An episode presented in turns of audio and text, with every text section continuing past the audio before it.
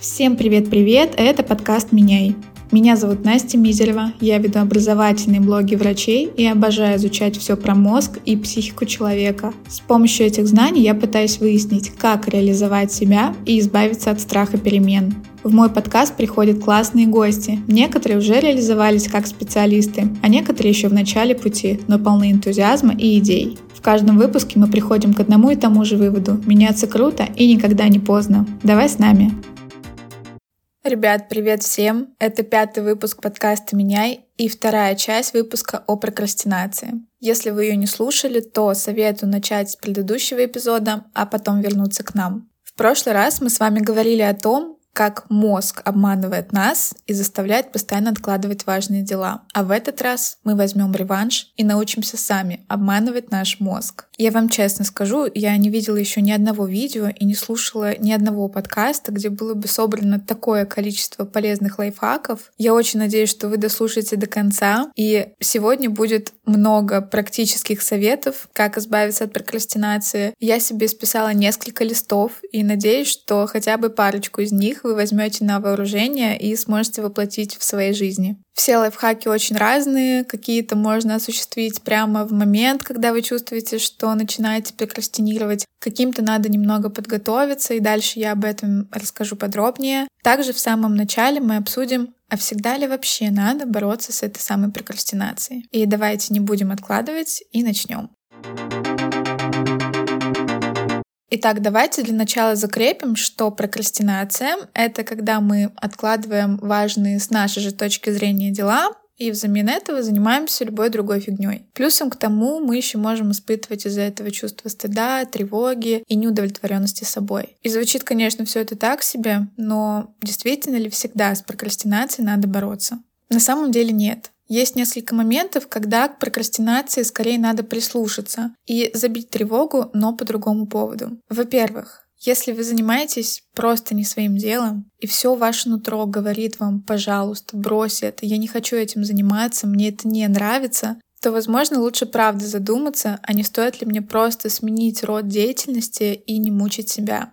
Если прокрастинация хроническая, если вы не видите никакой цели в том, чем вы занимаетесь, то, конечно же, вам всегда будет хотеться отложить это дело на потом. И тут надо задуматься, а действительно ли мне так нужна эта цель, а на своем ли я месте сейчас нахожусь, на той ли работе я нахожусь, в том ли я окружении и так далее. Второй пункт здесь скорее про наше здоровье, как физическое, так и ментальное. Наш организм всяческими способами посылает нам различные сигналы, которые мы очень любим игнорировать. И один из этих способов послать сигнал, что организм очень устал, что у него закончились все ресурсы, и что остался буквально один шажочек до выгорания, это как раз-таки прокрастинация. Но как понять, что это именно тот случай, что я действительно устал, а не то, что меня просто бесит задача, и поэтому я не хочу ее делать? Если у вас есть энергия на все на свете, кроме одного конкретного дела, то причина, скорее всего, в самой задаче, которая не дает нам никакой мотивации ее выполнить. А вот если вы не хотите делать множество разноплановых задач, и у вас просто как будто бы нету на это физических сил,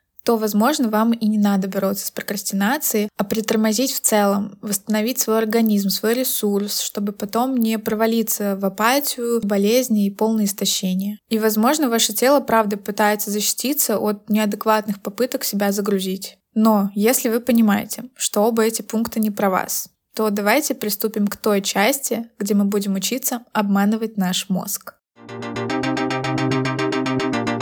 Итак, я разделила все свои советы на несколько групп. И первая группа о том, что можно сделать с вот этой самой бесячей задачей, из-за которой вы прокрастинируете. Первое. Разбить большую противную непонятную задачу на подзадачи. То есть использовать метод простых достижимых целей. Да, звучит банально, но в этом на самом деле есть большой смысл. После каждой выполненной маленькой задачи, или, например, после того, как вы вычеркиваете очередной пункт в своем туду-листе, у вас будет вырабатываться дофамин. И дело тогда будет идти куда охотнее быстрее, чем если бы вы просто неделю шли к одной большой цели. Потому что, по сути, вы всю неделю ее только выполняете. Вам не из-за чего радоваться, потому что ни одной галочки не проставлено. И сразу же я приведу свой пример, что только в тот момент, когда вместо цели запустить подкаст, я себе расписала посмотреть список похожих подкастов, составить описание подкаста и так далее, только тогда я начала что-то делать. Потому что до этого вот эта вот фраза «запустить подкаст» висела надо мной одной огромной пугающей неизвестностью и просто вводила меня в какой-то ступор. И таким образом я просто снизила масштаб своей тревожности, и вот эти вот маленькие задачи мне показались сразу же спокойно выполнимыми, достижимыми, и я начала что-то делать. Второй пункт в этой группе является дополняющим к первому, и он звучит очень просто. Займитесь планированием. Таким образом, вы снизите уровень неопределенности, из-за которой амигдала начинает бить тревогу, включать панику и отвлекать нас от наших важных задач. Мы помним, да, что амигдала — это участок мозга, который отвечает за наши эмоции, и в том числе как раз-таки за тревогу, страх, панику и так далее. И очень важно ее успокоить. Например, если я не знаю, какой объем работы мне сегодня надо будет сделать, я сразу же представляю, что там очень много пунктов, которые я точно не успею выполнить. Поэтому для своего же спокойствия мне просто необходимо составлять хотя бы примерные туду-листы. Но Важно не попасть в одну ловушку, это уже будет отдельный третий пункт, не составляйте большие списки. Здесь есть риск обратного эффекта. Например, если задачи правда много, и вы все выписали себе на один лист, увидели, что у вас еще 100 500 дел, что вам еще столько всего предстоит, вы можете начать тревожиться еще больше. Поэтому супер лайфхак, которым я начала пользоваться буквально на днях. Пишите себе списки и планируйте задачи частями. Например, вы знаете, что у вас есть самое главное дело, которое логичнее всего поставить первым в этом дне, чтобы, грубо говоря, отстреляться и забыть. Но есть еще другие дела, про которые тоже нельзя забывать. И как делаю я? Я пишу себе с вечера план только на начало следующего дня, как бы давая себе официальное разрешение, например, до 12 думать только о монтаже подкаста только об этом. А потом, когда я заканчиваю эту часть, я начинаю планировать еще кусочек с другими рабочими задачами, а потом еще один и так далее. И куча разноплановых задач одним списком меня скорее будет демотивировать. А тут я ставлю приоритеты на небольшой срок и занимаюсь только ими. Потом двигаюсь дальше, и все счастливы. Четвертый совет здесь. Используйте технику помодора, или она еще называется техникой помидора. Ее придумал итальянский студент Франческо Чирилла, он, как и мы с вами, никак не мог сосредоточиться на важном для него деле, и это была учеба. И как-то он взял с кухни такой, знаете, крутящийся таймер в виде помидора и засек себе 10 минут. И он обратил внимание, что на короткие отрезки времени концентрироваться гораздо проще. И после этого он еще несколько раз модифицировал свой способ, и в итоге получилась полноценная техника, которая сейчас пользуется как одной из основных техник тайм-менеджмента. И помидором называют отрезок времени в 30 минут. 25 из них — это сосредоточенная работа, а 5 — это отдых. И такое чередование дается намного проще, чем если бы вы себе говорили, что я сейчас 4 часа буду не отвлекаться и, например, писать сценарий подкаста. Более того, время в 25 минут воспринимается даже не как полчаса, а еще меньше, поэтому кажется, что это правда совсем немного. Еще один лайфхак, который я обнаружила буквально недавно, это то, что на YouTube есть очень много видео с техникой помидора по известным фильмам. Например, вы вбиваете на английском «Гарри Поттер помидора», и там будут э, разные отрезки времени, например, 25 минут работы и 5 минут отдыха, или 50 минут работы и 10 минут отдыха, и вы просто все это время слушаете любимую музыку, там еще на заднем фоне будет картинка из Гарри Поттера, там будет идти такой таймер незаметный, музыка будет из вашего любимого любимого фильма, и все это время вы будете спокойно работать. И мне этот метод очень понравился, особенно если приходится работать по вечерам дома. Ты садишься на диванчик, включаешь как будто бы Гарри Поттера, но не отвлекаешься на сюжет фильма, потому что там только играет музыка. Я еще поищу несколько таких видео, я думаю, что есть не только по Гарри Поттеру, и скину в телеграм-канал, так что обязательно потом посмотрите там. Пятый лайфхак заключается в том, чтобы совмещать приятное с полезным. Например, вы обожаете смотреть видосики на YouTube, и это занимает у вас огромное количество времени. При этом вы очень мало гуляете или, например, очень мало занимаетесь спортом. Что же нам предлагает этот метод? Он предлагает нам договориться с собой, что вы будете слушать ваши любимые видео фоном только когда вы гуляете. Или, например, когда вы на беговой дорожке. Тогда можно и само видео посмотреть. И таким образом происходит такая трансформация из состояния «я не хочу бегать» в состояние «ну ладно, чуть-чуть побегаю, заодно посмотрю свой любимый YouTube». Или, например, если вы ненавидите гладить, вы можете позвонить в это время своей подруге, болтать с ней, обсуждать все на свете и в то же время заниматься полезным делом. И любые совмещения приятного с полезным, которые вы только можете себе придумать. И здесь последним пунктом я хочу повторить очень важную мысль из первой части подкаста, что если у вас ну никак не получается выбраться из этой ужасной прокрастинации, и вы утонули в тревоге и такой ненависти к себе, что у вас ничего не получается, просто отстаньте от себя и выйдите погулять. Хотя бы на полчаса. Дайте себе возможность переключиться по-настоящему официально отдохнуть, а не заниматься прокрастинацией, потому что мы помним, что во время прокрастинации энергия все равно тратится. И поверьте, что вы вернетесь с прогулки другим человеком.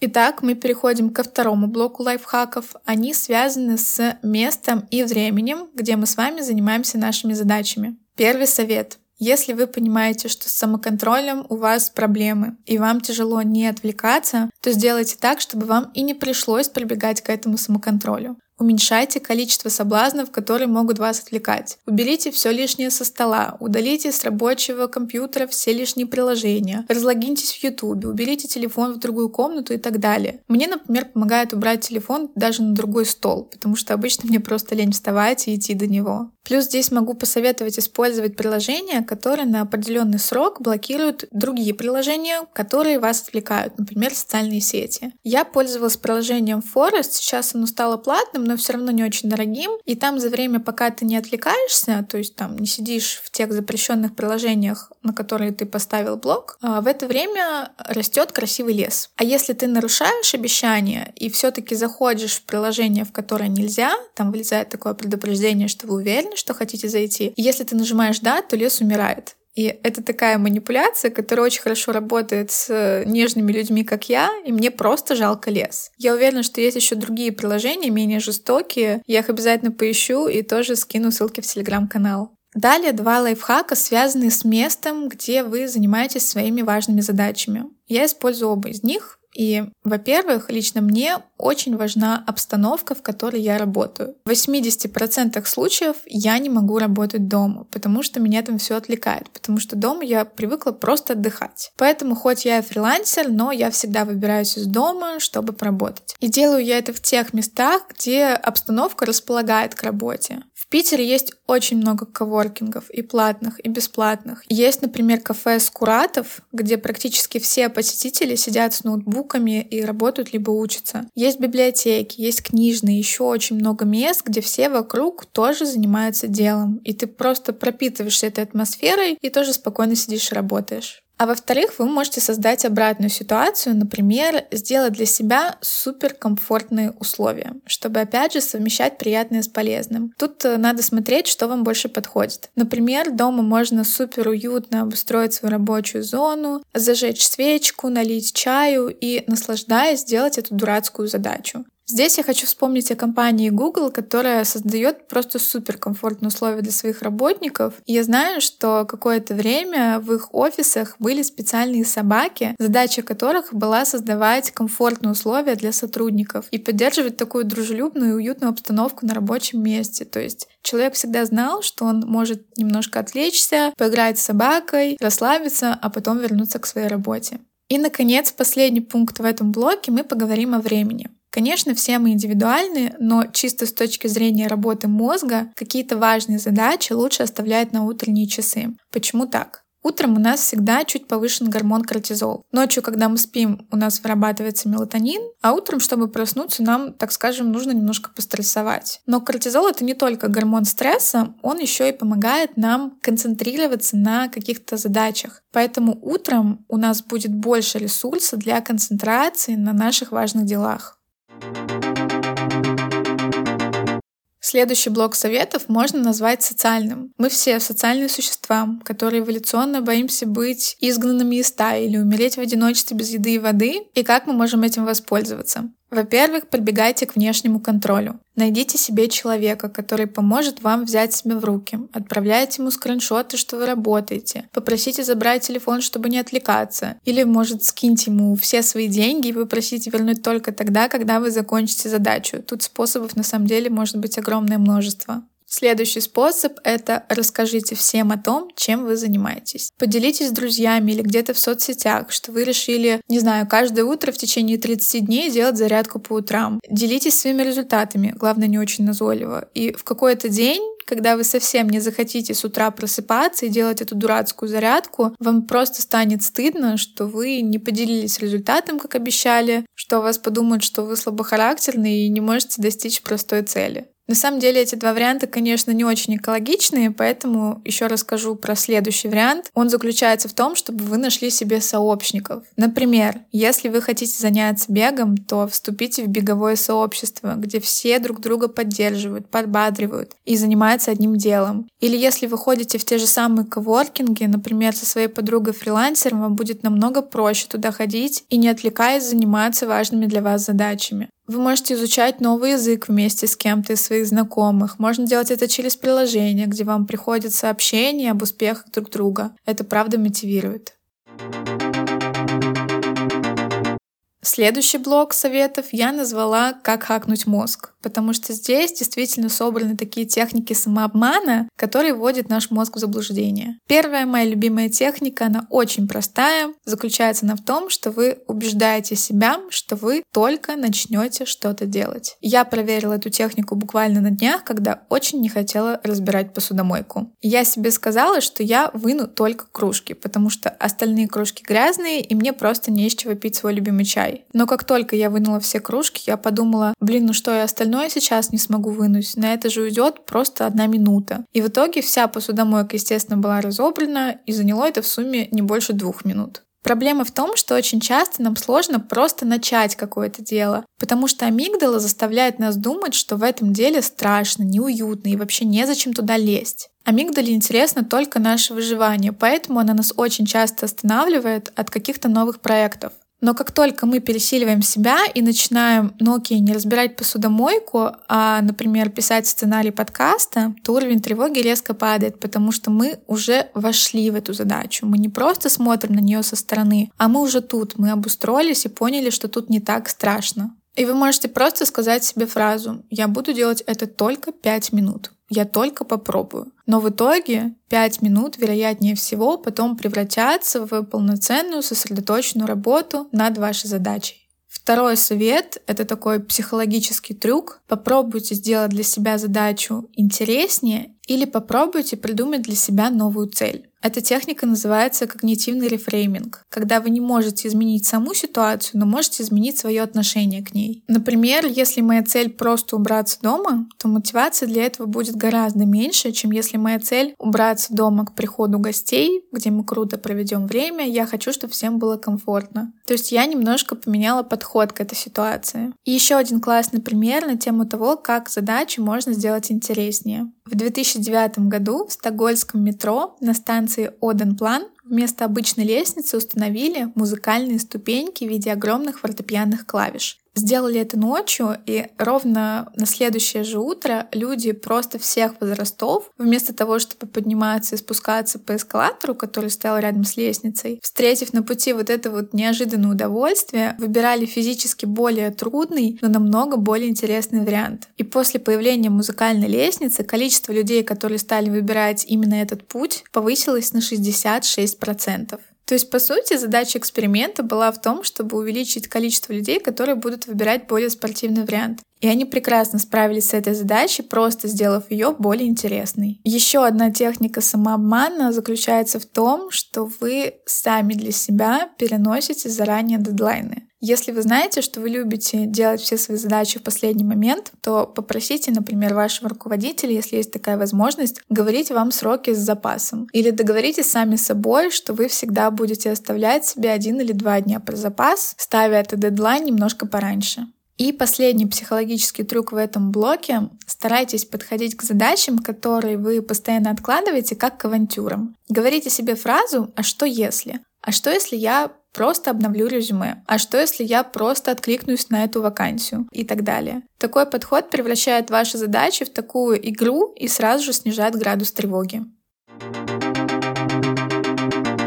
Следующий блок — это долгосрочные способы борьбы с прокрастинацией. То есть тут придется немножко постараться. Первый такой достаточно логичный совет чем чаще вы занимаетесь самоконтролем и чем чаще вы стараетесь регулировать свое поведение в моменты, когда вам очень хочется отвлечься, тем легче с каждым разом вам будет концентрироваться на ваших задачах. Так работает наш мозг. Второй похожий совет Доказано, что если вы чаще прививаете себе любые новые привычки, то опять же вам будет намного проще контролировать себя и сдерживать свою прокрастинацию. Привычки могут быть на самом деле абсолютно любыми. Пусть это будет зарядка по утрам, пусть это будет изучение английского 15 минут в день, или опять же стараться чаще ходить по лестнице вместо лифтов. Это не так важно. Важна сама суть, что вы постоянно делаете что-то новое и повторяете это из раза в раз. Для мозга это тоже очень важно. И третий совет, которому многие очень сильно сопротивляются, это медитация. Нет, медитация в привычном смысле слова никак не связана с эзотерикой. И давайте мы чуть-чуть разберемся и вспомним из прошлого выпуска мое упоминание о нейрофизиологе Вячеславе Дубынине, который говорил, что сила воли — это когда ваша теменная кора побеждает лобную, если так очень грубо. Теменная кора отвечает за наши долгие важные планы, а лобная кора, она про удовольствие здесь и сейчас.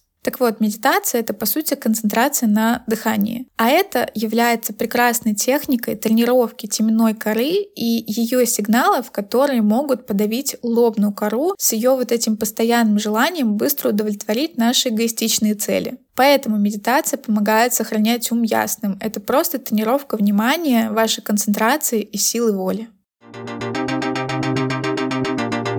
Друзья, мы подошли к последнему блоку. Я вас поздравляю. И этот блок о том, как работать с прокрастинацией, когда вы понимаете, что проблема не в том, что ваша задача скучная или просто не соотносится с вашими ценностями, а когда проблема в вас. И тут снова отсылка к первой части выпуска. Обязательно послушайте, кто еще не слушал. Суть в том, что прокрастинация зачастую связана с уровнем невротизма человека, который может быть просто не уверен в себе, в своих силах, и поэтому он не берется за выполнение даже супер важных для него задач. И тут я, конечно же, не могу сказать, как всем вернуть уверенность в себе, но можно выделить, над какими моментами самому или, например, с психологом стоит поработать. Во-первых, это борьба с синдромом самозванца и общая работа над своей самооценкой. Если вы недооцениваете собственные силы и возможности, то любая задача будет казаться вам всегда суперсложной и нереализуемой. Во-вторых, снижайте уровень ожидания от себя. Примите, что вы чего-то не знаете, что вы точно допустите ошибки, что кто-то вас осудит, что вы не всемогущи, что у вас есть изъяны. И основная мысль в том, что чтобы перейти к какому-то новому состоянию, где вы уже реализовали свои проекты, пришли к своим целям, надо сначала принять свою текущую точку. И здесь же еще один пункт, он про то, что надо работать со своим перфекционизмом. Ведь, как мы помним, перфекционизм и прокрастинация — это две подружки, такое маленькое ОПГ, которое всячески мешает нам преодолевать трудности и идти навстречу своим целям и мечтам. И последний пункт Научитесь работать со своим эмоциональным состоянием. И в частности, научитесь работать со своей тревогой. Она, кстати, третья подружка в этом ОПГ. Прокрастинация, перфекционизм и тревога. Тут я советую вам послушать мой выпуск про тревогу. Я там тоже собрала очень много советов о том, как с ней справляться. И, кстати, тут я хочу поделиться одним из своих последних наблюдений. Я третий день не пью кофе, и третий день у меня нет тревоги. Хотя у меня просто огромное количество задач. Я буду обязательно дальше наблюдать, сказать, совпадение это или нет, я не знаю, но, возможно, я просто из тех людей, кому противопоказан кофеин, и предлагаю вам задуматься о том же.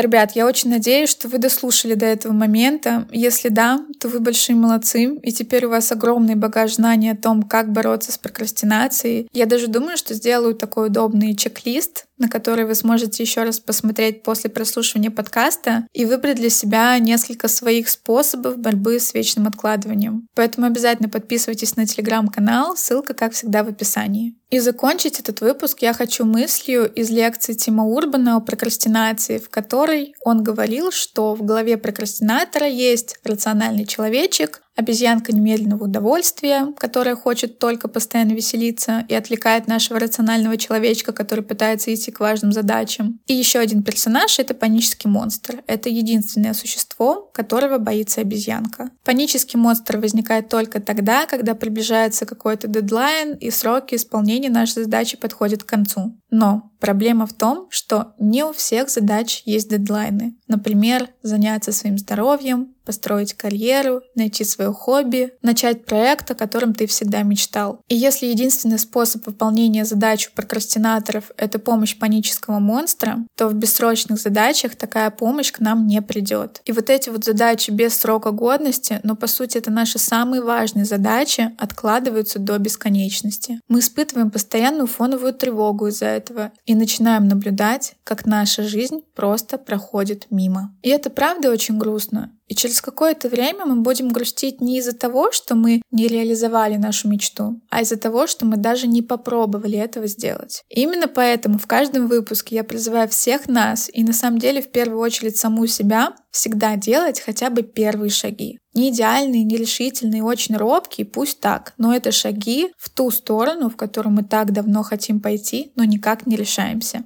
И как всегда, предлагаю вам уже сейчас, после прослушивания этого выпуска, пойти навстречу неизвестности и, наконец, открыть дверь для классных перемен в вашей жизни.